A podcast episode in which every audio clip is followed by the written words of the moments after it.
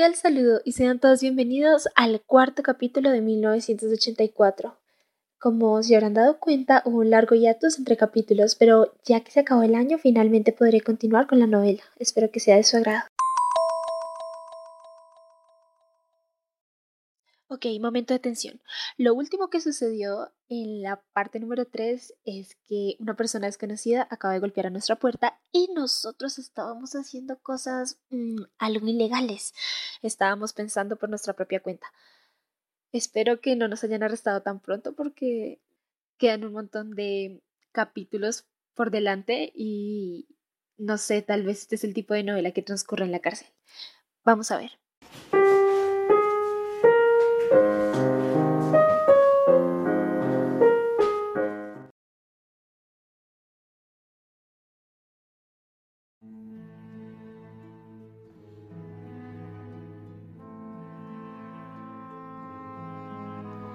Capítulo segundo. Al poner la mano en el pestillo, Winston recordó que había dejado el diario abierto sobre la mesa. En aquella página se podía leer desde lejos, abajo el gran hermano, repetido en toda ella con letras grandísimas, pero Winston sabía que incluso en su pánico no había querido estropear el cremoso papel encerrado en el libro mientras la tinta no se hubiera secado. Contuvo la respiración y abrió la puerta. Instantáneamente le invadió una sensación de alivio. Una mujer insignificante, avejentada, con el cabello revuelto y la cara llena de arrugas, estaba a su lado. Oh, camarada, empezó a decir la mujer con una voz lúgubre y quejumbrosa. Te sentí llegar y he venido por si puedes echarle un ojo al desagüe del fregadero. Se ha atascado. Era la señora Parson esposa de mi vecino del mismo piso. Por cierto, señora es una palabra desterrada por el partido, ya que se había de llamar a todos camaradas, pero con algunas mujeres se usaba todavía indistintivamente. Era una mujer de unos 30 años, pero aparentaba mucha más edad. Se tenía la impresión de que había polvo reseco en sus arrugas de la cara. Winston la siguió por el pasillo, estas reparaciones de aficionado constituían un fastidio casi a diario. Las casas de la Victoria eran unos antiguos pisos construidos hacia 1930 aproximadamente y que se hallaban en un estado ruinoso. Caían constantemente trozos de yeso del techo y de la pared. Las tuberías se estropeaban con cada helada. Habían innumerables goteras y la calefacción funcionaba solo a medias cuando funcionaba, claro, porque casi siempre la cerraban por economía. Las reparaciones, excepto las que podía hacer uno mismo, tenían que ser autorizadas por remotos comités que solían retrasarlas dos años, incluso la postura del cristal roto. Si le he molestado es porque Tom no está en casa, dijo la señora Parson vagamente. El peso de los Parsons era mayor que el de Winston y mucho más descuidado. Todo parecía roto y daba la impresión que de ahí acababa de agitarse un enorme y violento animal.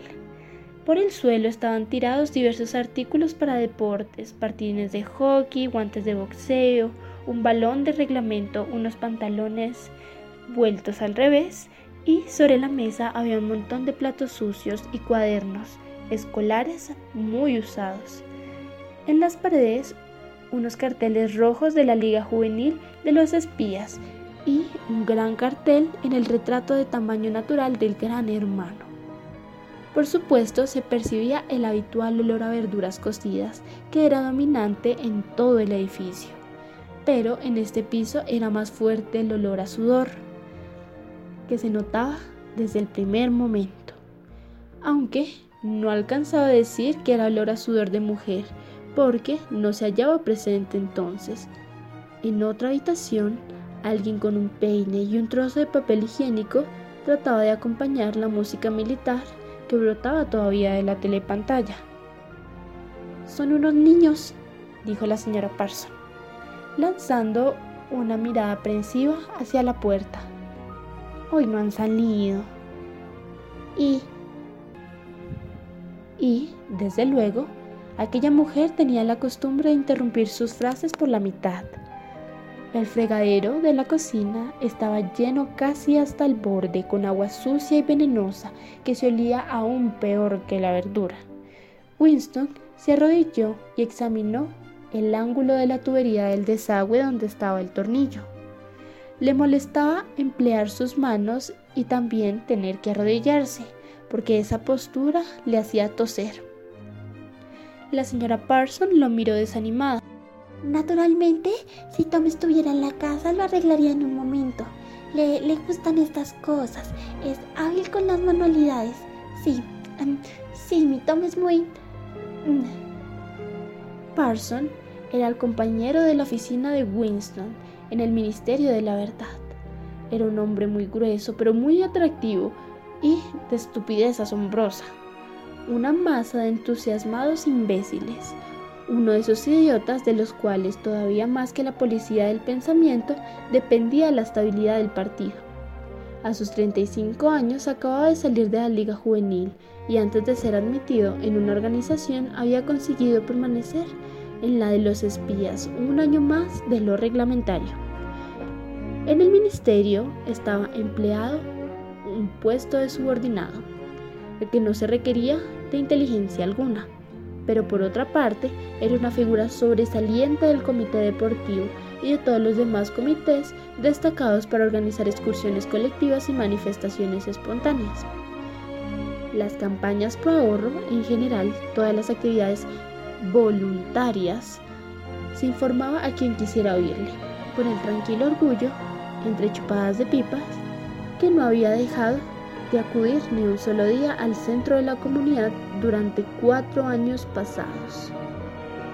Un olor fortísimo a sudor, una especie de testimonio inconsentible de su continua actividad y energía, una especie de testimonio inconsistente de su actividad y energía le seguía donde quiera que iba y quedaba detrás de él cuando se hallaba lejos. ¿Tiene usted destornillador? dijo Winston tocando el tapón del desagüe. ¿Y destornillador? dijo la señora Parson, inmovilizándose inmediatamente. Este... es posible que los niños... En la habitación de al lado se oían fuertes pisadas y trompetazos con el peine. La señora Parson trajo el destornillador. Winston dejó salir el agua y quitó con asco el pegote de cabello que había atascado en el tubo. Se limpió los dedos lo mejor que pudo en el agua fría del grifo y volvió a la otra habitación. ¡Arriba las manos! chilló salvaje. Un chico guapo y aspecto rudo que parecía tener unos nueve años había surgido detrás de la mesa y amenazaba a Winston con una pistola automática de juguete, mientras que su hermanita de unos dos años, más o menos, hacía lo mismo, además con un pedazo de madera. Ambos iban vestidos con pantalones cortos azules, camisas grises y un pañuelo rojo en el cuello. Este era el uniforme de los espías. Winston levantó las manos, pero a pesar de la broma, sentía cierta inquietud por el gesto de maldad que venía de un niño. Eres un traidor, gritó el niño. Eres un criminal mental. Eres... Eres un espía de Eurasia y te mataré, te vaporizaré, te... te... te mandaré con las minas de sal. De pronto, tanto el niño como la niña empezaron a saltar en torno a él gritando ¡Traidor! Eh, ¡Criminal! Imitando a la niña todos los movimientos de su hermano. Aquello producía un poco de miedo, algo así como los juguetes de los cachorros de los tigres. Cuando pensamos en que pronto se convertirán en devoradores de hombres. Había una especie de ferocidad calculadora en la mirada del niño, un deseo evidente de darle un golpe a Winston y hacerle daño de alguna manera, una convicción de ser lo suficientemente hombre para hacerlo. Qué suerte que el niño solo tenga una pistola de juguete, pensó Winston. La mirada de la señora Parson iba nerviosamente de los niños a Winston y de este a los niños. Como en aquella habitación había mejor luz, pudo notar a Winston observando las arrugas en su rostro, donde efectivamente había polvo. Hacen tanto ruido, dijo ella. Están disgustados de que no pueden ir a ver ahorcar a esos. Estoy segura de que por eso revuelen tanto. Yo no puedo llevarlos. Tengo demasiado que hacer y además Tom volverá de su trabajo en poco tiempo. ¿Por qué no podemos ir a ver a los que cuelgan? gritó el pequeño con tremenda voz, impropia para su edad. Queremos verlos colgar, queremos verlos colgar, canturreaba la chiquilla mientras saltaba. Varios prisioneros euroasiáticos, culpables de crímenes de guerra, serían ahorcados en el parque aquella tarde, recordó Winston. Esto solía ocurrir una vez al mes y constituía un espectáculo popular. A los niños siempre les hacía gran ilusión asistir a él. Winston se despidió de la señora Parson y se dirigió hacia la puerta, pero apenas había bajado seis escalones cuando algo le dio en el cuello por detrás, produciéndole un terrible dolor. Era como si le hubieran aplicado un alambre incandescente. Se volvió a tiempo para ver lo que le tiraba la señora Parson a su hijo del descansillo. El chico guardaba un tirachinas en su bolsillo. ¡Goldstein! gritó el pequeño antes de que la mamá cerrara la puerta. Pero lo que más asustó a Winston fue la mirada de terror y desamparo de la señora Parson. De nuevo en su piso, se cruzó rápidamente por delante con la telepantalla y volvió a sentarse entre la mesita sin dejar de parpadear, sin dejar de pasarse la mano por su adolorido cuello. La música de la telepantalla se había detenido. Una voz militar estaba leyendo con una especie de brutal complacencia una descripción de los armamentos de la nueva fortaleza flotante que acababa de ser anclada entre Islandia y las Islas Feroe. Con aquellos niños, pensó Winston, la desgraciada mujer debía de llevar una vida terrorífica. Dentro de uno o dos años, sus propios hijos podrían descubrir en ella algún indicio de herejía. Casi todos los niños de entonces eran horribles. Lo peor de todo es que esas organizaciones, como la de los espías, los convertían sistemáticamente en pequeños salvajes ingobernables, y sin embargo, de este salvajismo no les impulsaba a rebelarse contra la disciplina del partido. Por lo contrario, adoraban el partido y todo lo que se relacionara con él. Las condiciones de los desfieles, las marcas pantallas, las excursiones colectivas, la industria militar infantil con fusiles de juguete, los eslogans gritados por doquier, la adoración al gran hermano y todo aquello era para esos niños un estupendo juego. Toda ferocidad revertía hacia la fuerza, contra los enemigos del Estado, contra los extranjeros, contra los traidores, saboteadores y criminales del pensamiento. Era casi normal que las personas de 30 años le tuviesen miedo al visceral de sus hijos.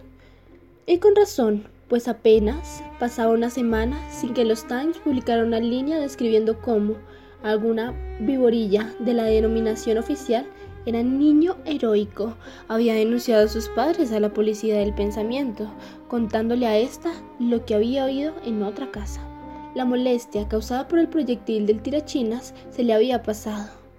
Winston volvió a coger la pluma, preguntándose si no tendría más que escribir. De pronto, empezó a pensar de nuevo en O'Brien.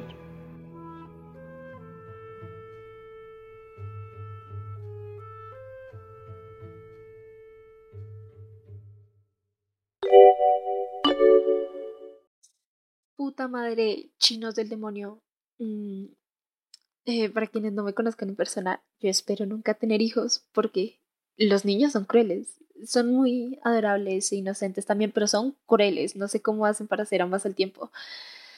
esperemos que no sean un obstáculo en la historia y no nos delaten. Mm, ¿Qué les parece si mejor vemos lo que sucede en la parte número 5 de 1984? Gracias por sintonizarnos y nos vemos en la parte siguiente.